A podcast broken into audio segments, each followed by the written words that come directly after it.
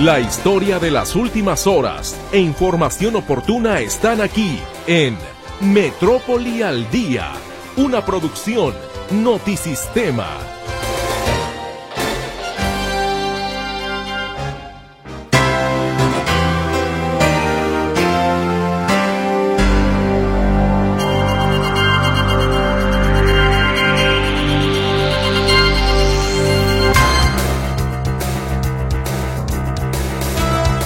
¿Cómo le va? Muy, pero muy buenas tardes. Les saludo con mucho gusto en nombre de todo el equipo de Metrópoli al Día, esperando que esté usted teniendo un muy buen martes. Gracias por acompañarnos. ¿Qué le parece si en este 21 de febrero de 2023 vamos con el siguiente resumen informativo? El exsecretario de Seguridad, Genaro García Luna, es encontrado culpable de los cinco cargos que se le imputan en Estados Unidos. Tras conocer el fallo, el vocero de Presidencia de la República aseguró que la justicia le ha llegado a quien fuera escudero del expresidente Felipe Calderón. El precio del kilogramo de huevo se dispara hasta 70 pesos en algunos puntos de la zona metropolitana de Guadalajara y hasta 82 en el norte del país. Tres de cada diez jaliscienses viven en situación de pobreza, revelan cifras del Coneval. En la actual administración, este sector aumentó 16%. Después de 24 años, España será nuevamente el país invitado de honor de la Feria Internacional del Libro de Guadalajara en el 2024. Este martes la UDG firmó el acuerdo en Madrid. Hoy por la mañana se firmó el acuerdo por medio del cual eh, se hace oficial que España será el país invitado de honor de la FIL Guadalajara en el año 2024. Afirma el gobierno de Guadalajara que la intervención contemplada para Avenida La Paz, en la colonia americana, consiste solamente en intervenir las banquetas para construir rampas y dotarla de accesibilidad universal. Tratamiento del asfalto y correcciones ligeras en las banquetas. No se contempla ahorita en esta etapa la intervención integral de las banquetas como en otras ocasiones, dado que es un programa de mantenimiento preventivo de asfalto. Vecinos del fraccionamiento La Cima en el municipio de El Arenal presentaron denuncias penales contra la, contra la inmobiliaria Tango por las deficiencias que presentan sus viviendas. Y que dichas eh, casas habitaciones no cuentan con los eh, certificados necesarios para la habitabilidad. Inauguran en el Paseo Alcalde un pabellón dedicado a la cultura wixárika que fue instalado frente al santuario de la Virgen de Guadalupe que le den esa importancia para que la sociedad tapatía pueda tener y los turistas que vienen a, la capital pues aprecian de lo que podemos este, ofrecerles. El gobierno del estado busca desmentir acusación de abusos sexuales en Puente Grande con la publicación de un acta firmada por 19 mujeres custodias que aseguran desconocer los señalamientos. Un estudiante de secundaria fue sorprendido la mañana de este martes cuando intentó ingresar a su escuela con una pistola de utilería prácticamente idéntica a una real.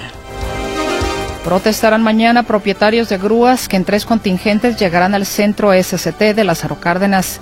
La manifestación está programada de 6 de la mañana a 4 de la tarde. Con mucho gusto les saludamos en esta emisión de Metrópoli al Día mi compañera Berenice Flores. Ella contestará sus llamadas telefónicas en el 33 38 13 15 15 y 33 38 13 14 21. Tenemos también a sus órdenes, ya lo sabe, el WhatsApp y el Telegram. El número es el 33 22 23 27 38. César Preciado le saluda en el control de audio y ante este micrófono su servidora Mercedes Altamirano. Bienvenido a la información, bienvenido a Metrópoli al Día y arrancaremos con los detalles de la información después de la pausa comercial.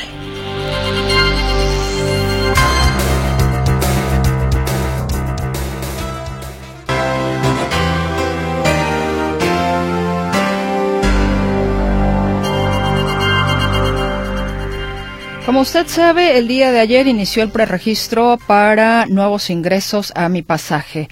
Son o serán 50 mil los nuevos beneficiados con este programa en sus cuatro modalidades para personas adultas mayores, personas con discapacidad, mujeres jefas de familia y estudiantes. Ciertamente el inicio de este preregistro pues ha resultado complicado porque pues en cuanto digamos se puso a disposición la página todo mundo ha querido entrar y esta se ha saturado. por lo que se recomienda tener mucha paciencia, inclusive del sistema de asistencia social. Ya se dijo que podría continuar saturada la página de mi pasaje por varios días. El día de hoy, precisamente mi compañero José Luis Jiménez Castro, en su espacio módulo de servicio, habló en relación al tema y nos tiene información más actualizada para que usted, por favor, la tome en consideración. Huicho, muy buenas tardes, te escuchamos. Hola Meche, ¿qué tal? ¿Cómo estás? Muy buenas tardes. Pues fíjate que por segundo día consecutivo, la página del programa Mi Pasaje se colapsó. Por segundo día consecutivo, cientos y cientos de posibles beneficiarios se quedaron afuera porque simplemente no encontraron respuesta en la plataforma de mi pasaje. Hoy platicamos justamente con Oscar Pérez, el eh, coordinador, coordinador del programa Mi Pasaje, eh, quien estuvo con nosotros en el programa Módulo de Servicio, y él señalaba una cosa, que de ser posible, si usted puede meterse a la página de mi pasaje por la madrugada, ayudaría bastante. Esto fue lo que nos dijo, además de que nos dio algunos consejos para usted que todavía no puede ingresar a la plataforma. Esto fue lo que nos comentó.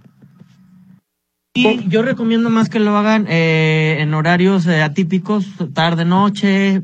Digo, en la madrugada estaría genial porque es como, como agarrar una avenida en la madrugada. Yo hago cinco minutos a tu casa, de, casi de donde esté.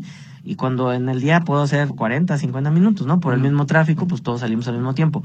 Sí, pero eh, tarde noche recomendaríamos más porque tampoco queremos que se nos anden desvelando, ¿no? Pero sí el tips, por supuesto, en la madrugada cualquier sistema está bien tranquilo. ¿Y vía telefónica ya no es? Vía telefónica sí, pero justamente eh, recordemos que lo que hacemos es entrar por los beneficiarios a la plataforma. En este momento pues está tanto saturada a lo mejor podemos hacer un par de registros vía telefónica, pero lo difícil es ahorita es que nos tomen, que le tomemos la llamada al beneficiario porque son 32 líneas, los 32 compañeros están a full a tope en este momento, porque justamente tenemos muchas llamadas preguntando, oye, es que no puedo, oye, es que me sale, entonces se nos ha estado yendo el tema del call center que debería ser para atender citas en información. Y bueno, estamos para servirle, digo, y nos apreciamos mucho sus espacios, para eh, transmitirle a las personas que no porque no pude registrarme el 20 de febrero o hoy 21, ya se acabó la convocatoria. No, estaremos haciendo lo propio hasta el 31 de marzo. Los espacios se van dosificando. Ya tuvimos la experiencia la primera vez que lanzamos una convocatoria, que en menos de 24 horas se acabaron todos los espacios. Sí, pero ¿qué pasaba? Y también hago un llamado a todas las personas si yo no encontraba espacio en estudiante, tomaba un espacio de discapacidad. Y está bien padre, ya tengo el espacio, pero ¿qué sucede? Si tú vas al módulo con una cita de preregistro de persona con discapacidad, yo te voy a pedir los requisitos de las personas con discapacidad. Y si eres un estudiante, no vas a poder acreditar. ¿Y qué sucede? Que ese espacio se lo estás quitando a alguien que verdaderamente lo necesita. Por lo tanto, le pedimos a la gente no tomen espacios que no les corresponde por solamente querer ocupar el lugar. Y pongo el mismo ejemplo. Los espacios para personas con discapacidad en cualquier lugar de estacionamiento están reservados y cuando uno llega casi siempre están disponibles. No se vale ponerse en ese lugar. Es exactamente lo mismo. No tomemos el espacio de una modalidad que no nos corresponde porque lo que va a suceder al momento de llegar al módulo es que no vamos a poder acreditar los requisitos de esa modalidad y finalmente se va a perder ese espacio. Entonces, no es justo para las personas que realmente lo necesitan, sobre todo porque sabemos que hay mucha gente que está demandando el poder ingresar al programa y lo constatamos con la página saturada. Ok. La recomendación del coordinador del programa Mi Pasaje, Oscar Pérez, es que tenga paciencia, de que no quiera meterse mañana, pasado mañana, incluso de que deje pasar esta semana, porque si bien el programa ya inició, todavía le queda pues prácticamente un mes hasta el 31 de marzo. Seguramente en el transcurso de la próxima semana, la que sigue y la que sigue, estará menos saturada la página de mi pasaje. Ese reporte que te tengo, Meche, muchas gracias. Muy buenas tardes. Muchísimas gracias, José Luis Jiménez Castro. Bueno, pues prácticamente el tema aquí es paciencia, paciencia. Y nos vamos ahora con otras cosas. La demanda, la inflación y la gripe aviar a inicios del 2023 son algunas de las causas por las que el precio por kilogramo de huevo alcanza los 70 pesos en algunos puntos de la zona metropolitana de Guadalajara y hasta 82 en el norte del país. Así lo confirma el investigador del CUSEA de la UDG, Héctor Iván del Toro Ríos.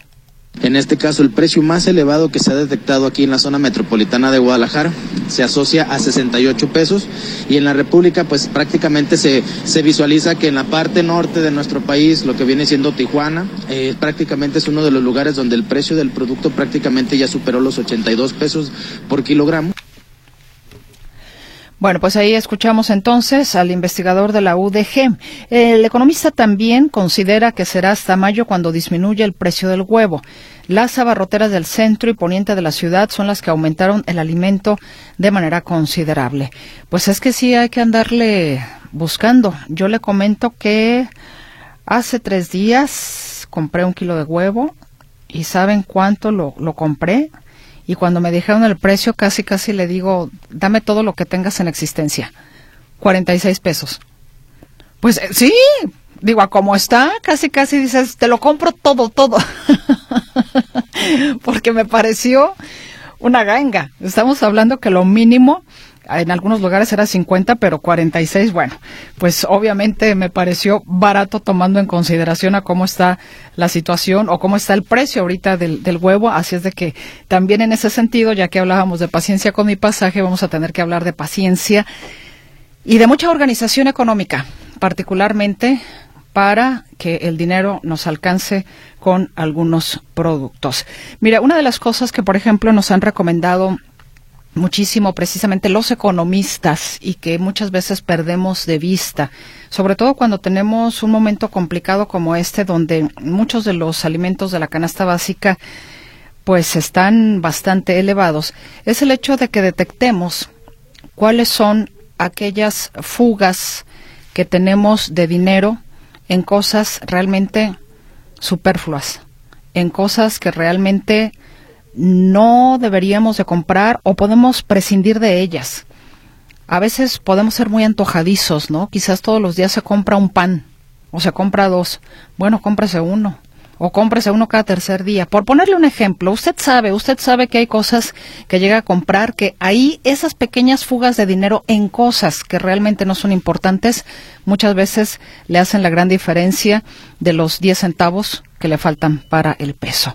Y si hablamos de estadísticas, tres de cada diez jaliscienses vive en condición de pobreza. Claudia Manuela Pérez con el reporte. Buenas tardes, Claudia. ¿Qué tal, Mercedes? Gracias. Muy buenas tardes. Efectivamente, en Jalisco, tres de cada diez personas vive en situación de pobreza y en la actual administración, este sector de la población ha aumentado 16%, según cifras oficiales del Coneval. Entre 2018 y 2023, el porcentaje de la población en Jalisco en pobreza aumentó de 27.8 a 32.6%, aunque a nivel nacional la cifra es mayor, se ubica en 43.9%. Imagínate, a nivel nacional, 4 de cada 10 mexicanos vive en pobreza. Eh, según este informe anual sobre la situación de pobreza y rezago social 2023 del Gobierno de México, en Jalisco 4 de cada 10 habitantes no cuenta con seguridad social, o sea, el 40%. Asimismo, el 32% no tiene acceso a los servicios de salud, según esta estadística que presenta la página oficial del gobierno de la República. También indica, por ejemplo, que en Jalisco el 3.5% de la población vive en pobreza extrema.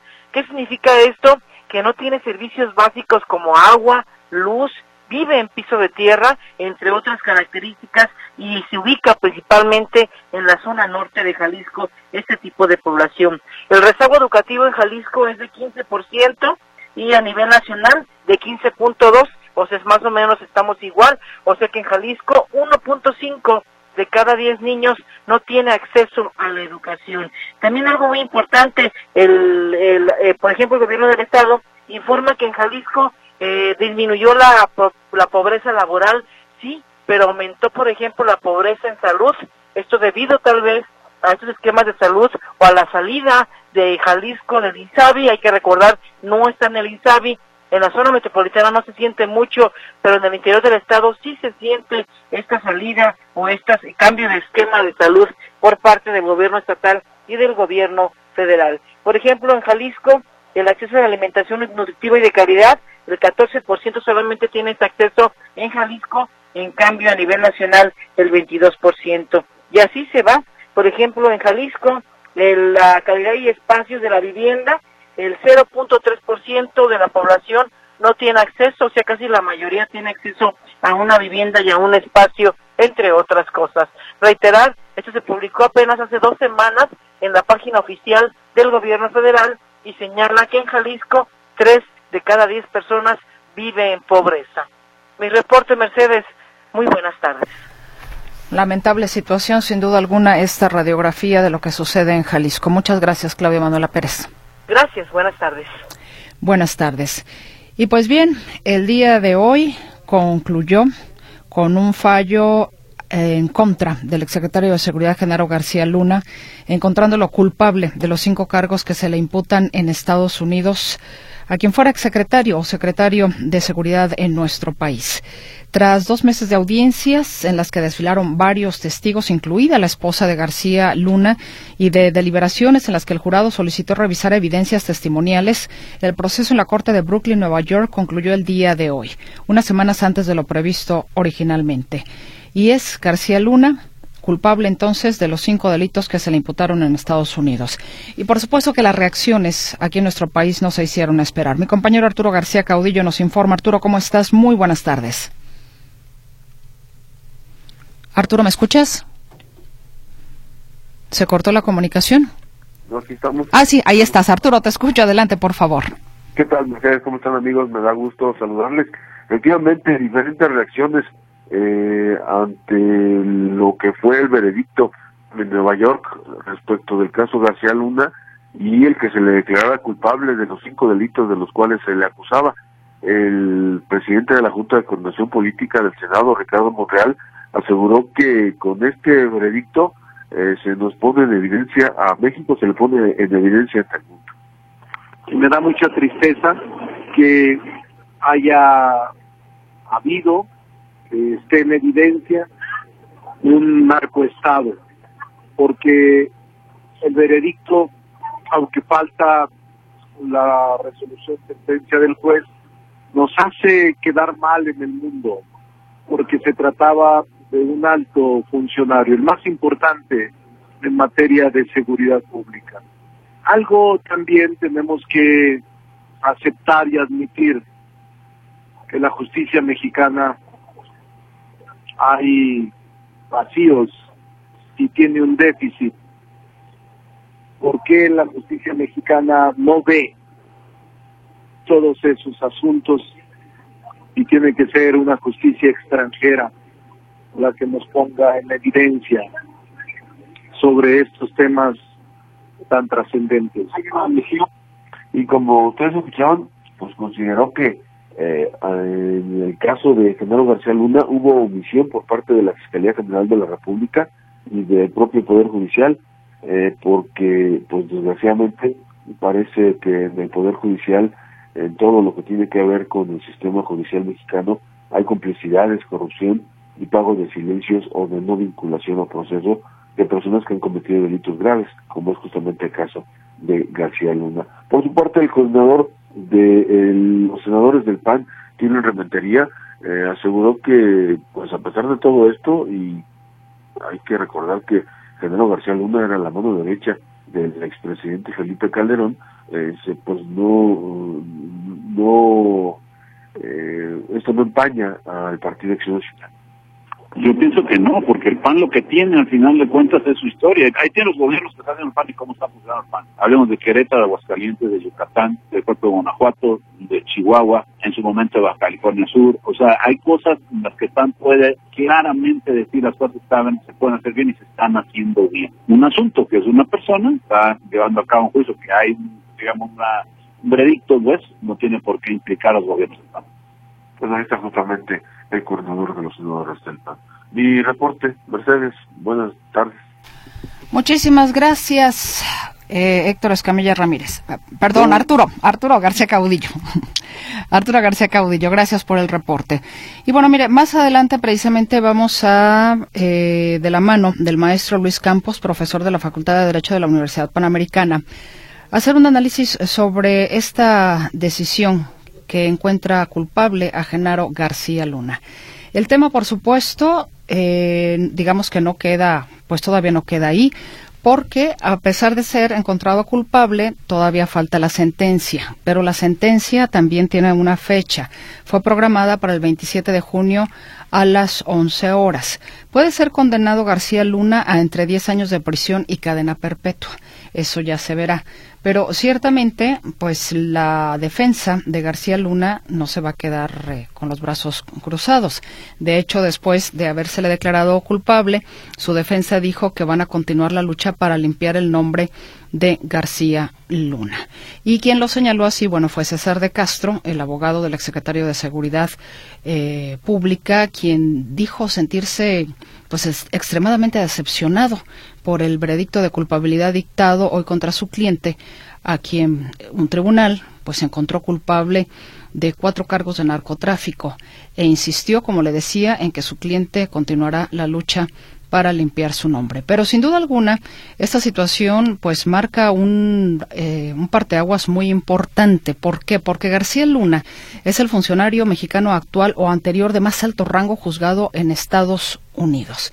Entonces, no es una situación menor. Vamos a estar eh, haciendo, como le digo, este análisis un poquito más adelante aquí en este espacio informativo.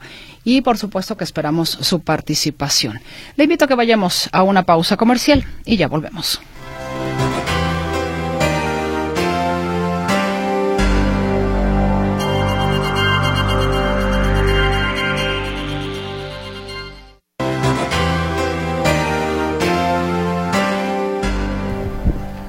Transportistas y operadores de grúas alistan manifestaciones para mañana miércoles en la Delegación Jalisco de la Secretaría de Comunicaciones y Transportes, así como a las Secretarías de Transporte y a la de Administración Estatal para atender diversas demandas en el servicio de grúas. El tema, pues, aquí es de que pretenden Héctor Escamilla Ramírez, te saludo con mucho gusto, compañero, buenas tardes, salir en tres contingentes desde distintos puntos que llegarían precisamente al centro de la Secretaría de Comunicaciones y Transportes, ahí de Lázaro Cárdenas. Pero el asunto también que llama mucho la atención es que sea de 6 de la mañana a 4 de la tarde. ¿Qué significaría esto en términos de la vialidad? desde los puntos de donde van a salir estos contingentes, la llegada a Lázaro Cárdenas, van a permanecer ahí, cómo estará el asunto. ¿Cómo estás? Bienvenido. ¿Qué tal, Meche? ¿Cómo estás? Pues los transportistas están en pie, eh, en pie de lucha para exigir, eh, son dos temas en particular dirigidos a entes estatales y federales.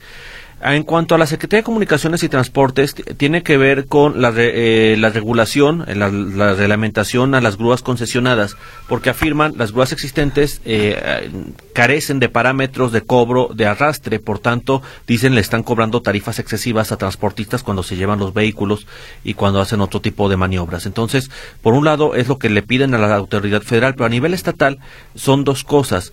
Uno tiene que ver con la regulación de las, de, las grúas, porque cuando se aprueba esta ley de movilidad, seguridad vial y transporte del Estado de Jalisco, allá por el mes de octubre del año pasado, te recordarás todo este procedimiento legislativo que se dio, eh, ya tiene tres, eh, tres meses y medio activa esta ley de seguridad vial, pues ellos participaron en las mesas con la diputada Mónica Magaña, por ejemplo, para tratar de exponer cuáles son las necesidades del sector de los, de los grulleros y bueno, a muchos de ellos literalmente los batearon en, en sus necesidades.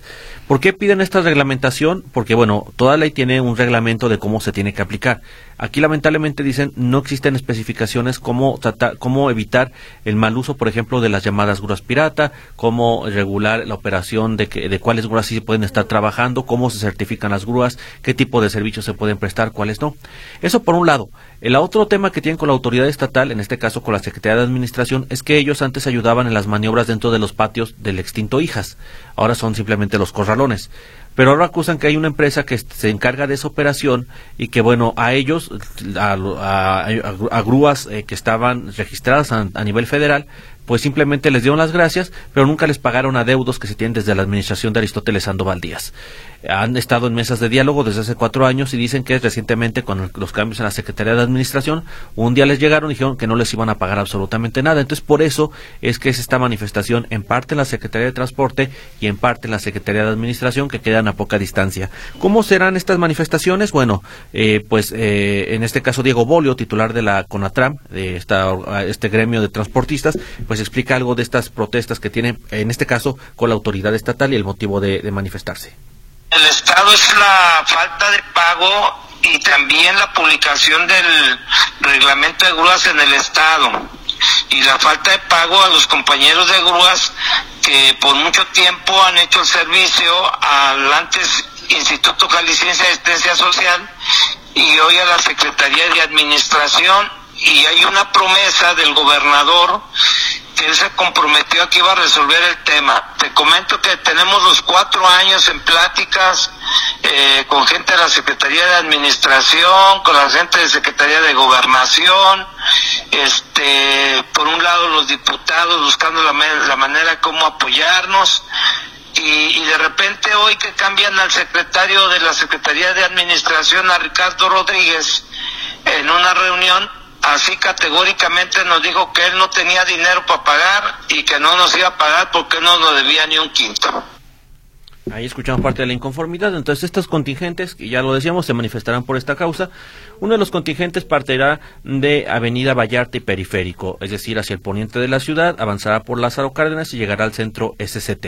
El otro contingente, López Mateo Sur, avanzará por esta vialidad hasta Lázaro Cárdenas para también llegar a esta dependencia federal. Y finalmente, un tercer contingente que saldrá de la carretera libre a Zapotlanejo, transitarán de oriente a poniente hasta llegar también a estas oficinas federales en Lázaro Cárdenas 4040.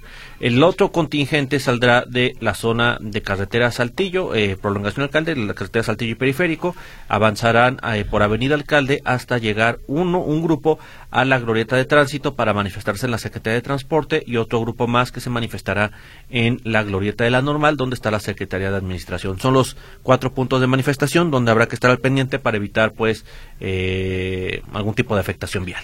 ¿Se van a manifestar con sus grúas? Así es, con todo y vehículos esta manifestación, para que seguramente se bloqueará, como en otras manifestaciones, alguno de los carriles por sentido, pero evidentemente eso generará problemas vehiculares importantes en la ciudad, que esperemos que pues sean controlados eh, en el sentido de que no se afecte tanto el tránsito, porque inician a las 6 de la mañana y dicen terminarán cerca de las 4 de la tarde. Pues eh, aunque no cierren totalmente las vialidades, con una que dejen libre, ya con eso tienes para que se haga el caos. Siendo muy realistas, con un vehículo que se queda atorado Sí. en, en Lázaro Cárdenas, eso va a ser suficiente para que se haga una filota bastante extensa en Lázaro Cárdenas. Efectivamente, así es de que vaya usted contemplando cómo se va a poner el panorama con esta información. Y bueno, antes de que te vayas, Héctor, por aquí el doctor Alberto Cortés nos reporta que en Tetlán, en la estación del tren ligero, hay un incendio grandísimo.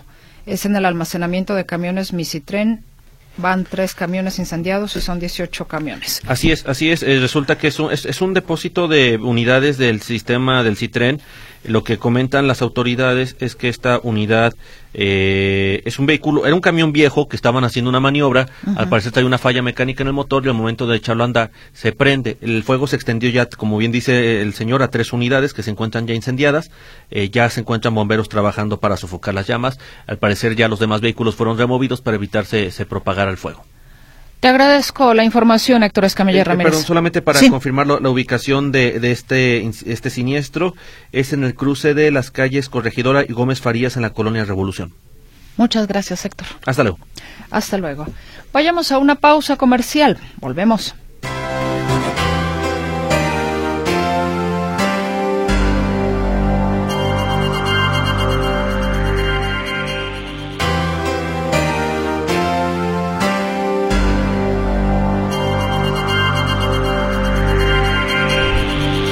Una rectificación nada más eh, que me pide mi compañero Héctor Escamilla Ramírez realizar en cuanto al almacenamiento de camiones donde está el incendio de esta unidad de Misitren es María Reyes y Luis M. Fragoso. Esa es la dirección exacta. Entonces hago nada más la aclaración, María Reyes y Luis M. Fragoso. Y por supuesto agradezco al auditorio que gentil y amablemente se comunica con nosotros esta tarde. Eh, a ver, ahora le paso el teléfono del, del licenciado Orlando Gutiérrez Whitman. Aguánteme un poquito, por favor. Dice, ¿cómo está que Radio Metrópoli no da la noticia del juicio y el veredicto de García Luna desde que se supo el veredicto? ¿Cuánta razón tiene López Obrador? Gracias, J. Luis Pérez.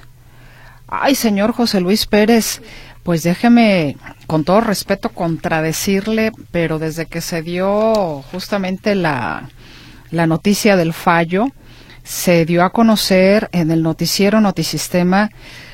Ay, espéreme, ¿cuál fue? De las 3 de la tarde, si mal no recuerdo. Bueno, si mal no recuerdo, pero usted lo puede checar, no me crea a mí. Vea nuestra página notisistema.com.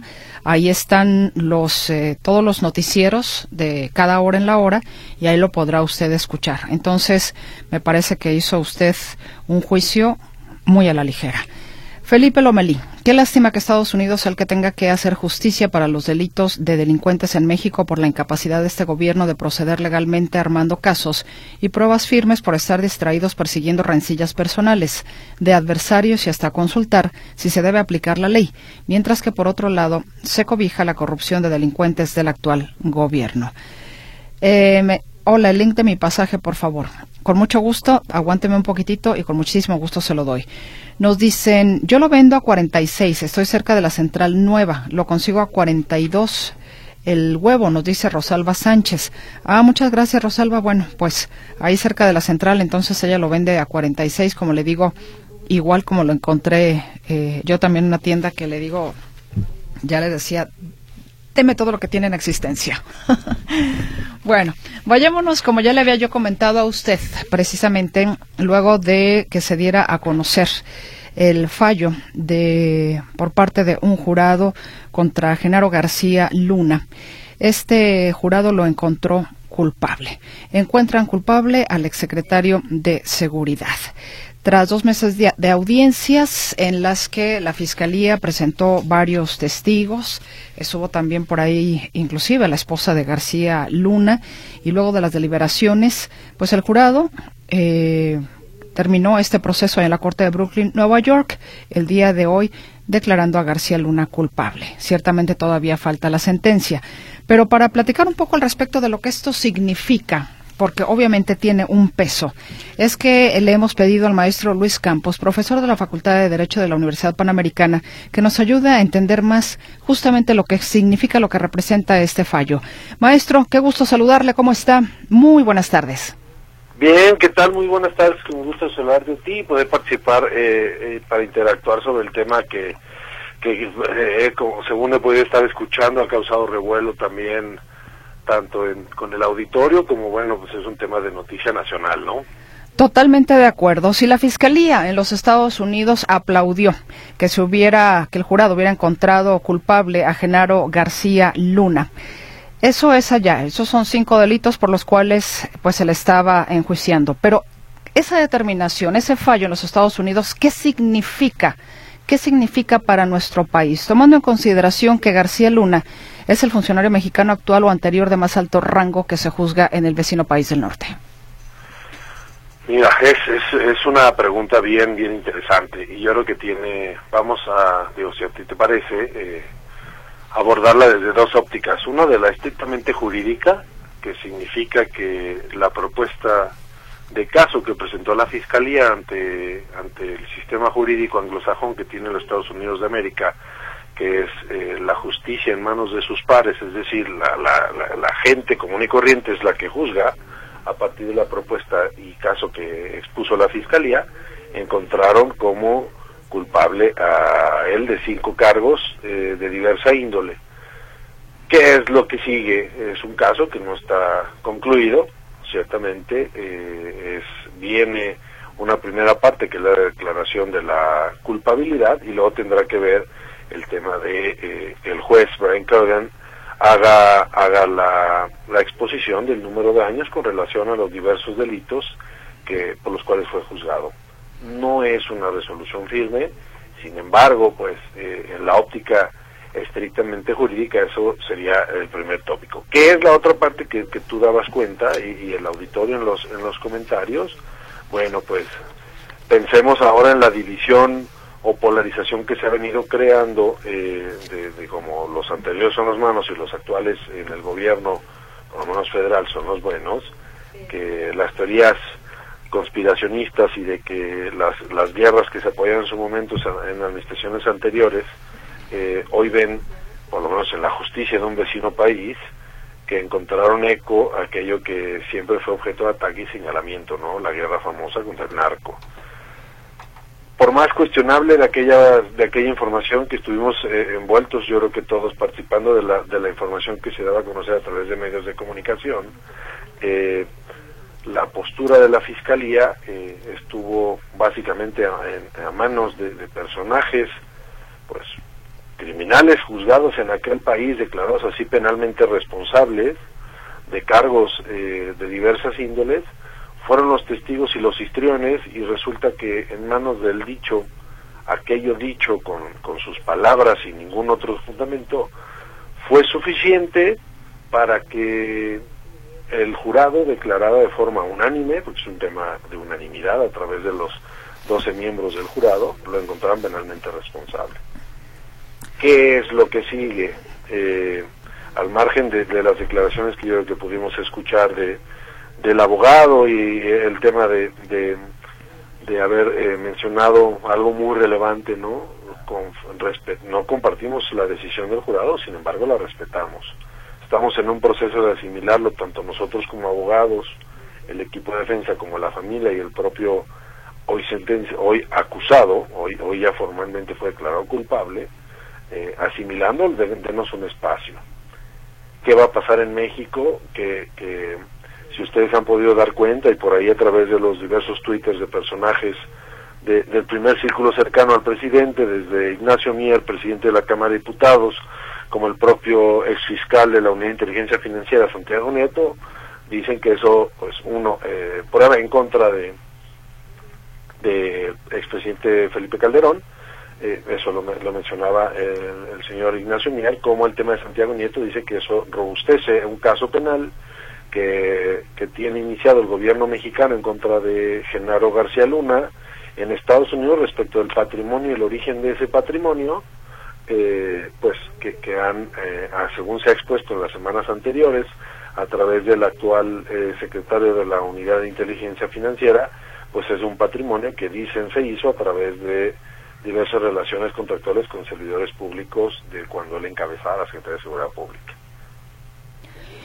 Maestro, ¿considera que este fallo en contra de García Luna podría abrir la puerta a la justicia mexicana a indagar personajes con los en los dos sexenios que estuvo justamente involucrado García Luna, eh, llámese Felipe Calderón y Vicente Fox?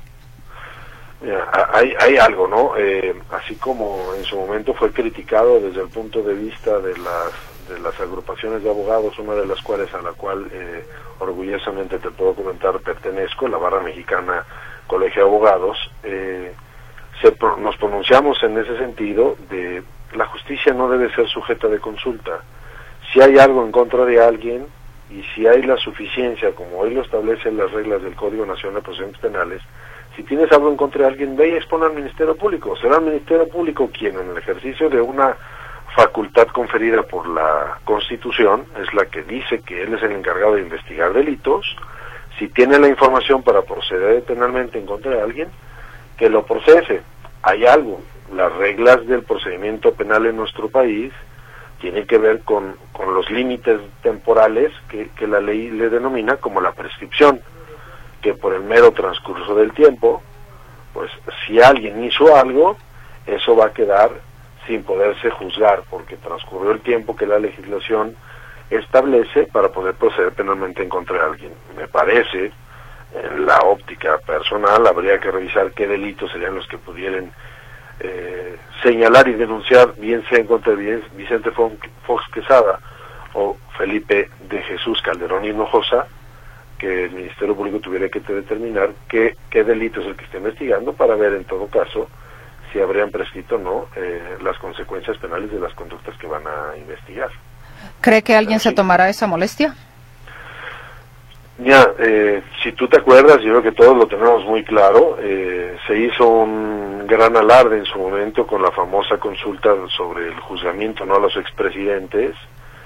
La resulta, resultó que la que la condu, que la perdón encuesta o consulta, perdón, resultó indicativa de que sí había un, una, un clamor popular para que se les juzgara, pero pues como dijeron en su momento, si no hay denuncia, ¿cómo investigamos, no? Eh, es, es, es medio un juego medio, si quieres, eh, con, que lleva un doble sentido, ¿no? Si hay algo que investigar, habría la obligación, el Código Nacional de Procedimientos Penales en su artículo 222, contempla la obligación de cualquier persona que tenga conocimiento de un hecho con apariencia de delito acudir al Ministerio Público a denunciarlo. Y también ah, establece esa, esa obligación en aquellos casos que aquellas personas que lo conozcan ocupen el cargo o sean eh, servidores públicos. Entonces no hay manera de eludir esa obligación. Si hay algo que lo denuncien, han dado cuenta que hay eh, eh, procedimientos o investigaciones, más que procedimientos, la etapa principal de investigación, que es la previa a un, un proceso, que se está llevando, dicen, se está llevando a cabo en contra de Genaro García Luna, al margen de la información que también se ha dicho que, que, se ha eh, visto inmiscuida la unidad de inteligencia financiera sobre el aseguramiento de cuentas, en el caso de la esposa, y que, eh, pues, eh, sea como sea, sea uno definitivo, lo cierto es que alimenta esa, esa, eso que nos han expuesto en las mañanas y de lo que se ha venido dando cuenta, que hay casos penales abiertos ante la justicia mexicana, que aquí no se ha hecho nada, y mira que en el vecino país del norte, por las razones que se quieran, ¿no? Que a lo mejor en el fondo nunca, nunca habremos de conocer cuál es la verdadera razón de haber llevado ese caso penal construido con lo cuestionable que pudiera ser, porque así funciona aquel procedimiento como lo hay en México, el tema de, aquí, aquí en aquel, en aquel país se le llaman los testigos colaboradores, en nuestro país se llama, eh, se me fue la, la palabra, eh, como lo contempla el Código Nacional, que son la, eh, pues, es la especie de testigo colaborador, pero se llaman criterios de oportunidad. Eh, se, me fue la palabra técnica. Se llama criterio de oportunidad. Si tú, con, si tú confiesas haber, eh, tiene una investigación en tu contra, pero tú a partir de información que tienes puedes dar cuenta de personas por un delito de mayor relevancia o de un nivel jerárquico del tuyo, pueden darte una forma o especie de inmunidad a cambio de que tú eh, eh, aportaste información eficiente para que entonces el Ministerio Público pudiera culminar esa investigación. En casos últimamente también de relevancia nacional, el caso del exdirector general de Pemex, eh, pues llegó a exponer o poner en la palestra al exsecretario de Hacienda y al expresidente Peña Nieto a cambio de que los procedimientos que se instruían en su contra no culminaran y pues hasta ahora no se ha resuelto sobre ello. Pero sí, sí que va a dar mucho, mucho de qué hablar eh, este tema. Eh, mañana, en la mañana, a ver qué, qué es lo que nos van a, a decir y, y pues en los días subsecuentes, ¿no? Porque hay algo. Si hay algún procedimiento penal en contra de esta persona que está en el vecino país del norte, pues las reglas del juego son que no te pueden juzgar en ausencia. Entonces, mientras no concluya aquel procedimiento, pues los, los temas que tenga pendientes en México estarán pausados porque no puede ser juzgado nadie en ausencia. Ahora, ¿considera que este juicio contra García Luna tuvo ruido de alguna manera o esta sentencia, bueno, más bien este fallo en su contra, eh, meta ruido luego de que la propia defensa de Genaro García Luna señalaba que de los 27 testimonios no se podía confiar en eh, pues criminales que habían sido partícipes del narcotráfico, que no eran personas pues ni creíbles ni fiables? Eh, esa, es, esa precisamente, eh, yo creo que hubieron eh, dos cuestiones que a lo mejor despertaron eh, cierto interés. Uno fue claramente lo que tú acabas de decir, oye, ¿cómo es que alguien que a cambio de que vino a decir lo que a la fiscalía convenía para, para juzgar a una persona, al margen de únicamente tener su dicho, y, y la otra la otra parte tendría que relacionarse con el, oye, si estas personas eh, alcanzó para que fueran, para que condenaran a una persona, más allá de toda duda razonable, eh, es, es precisamente el, punto que tendrá la defensa para poder hacer en las, en las siguientes etapas, digo, ahorita, insisto, es solamente la declaración de culpabilidad, viene la falta de la exposición de la pena. Según, según se ha expuesto, algunos de los cargos de al menos lo mínimo serían 20 años eh, hasta pena eh, de prisión perpetua, eh, pero eso es lo que vendrá en los próximos días y es de lo que estaremos atentos para que de ser el caso podamos emitir eh, las opiniones y comentarios sobre el particular. Maestro, se me tengo apenas unos 40 segundos. Nada más preguntarle si no eran confiables estos testimonios, de acuerdo con la defensa de García Luna. Entonces la defensa no supo llevar una buena defensa de Genaro García Luna para contraatacar lo que atacaba en cuanto a los testigos que estuvieron en el estrado?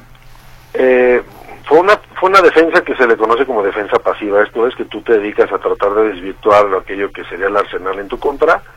Sin embargo, pues ahora para, para 12 personas eso fue insuficiente porque el único testigo que subió a la defensa fue la, la esposa y más bien trataban de hablar de que había una congruencia entre lo que tenía versus lo que recibió como su servidor público, pero eso eso será motivo de exposición de parte de la defensa para, en su caso, en el recurso que lleguen a presentar, en la apelación, eh, pues tratar de revertir aquello que hoy les ha sido adverso.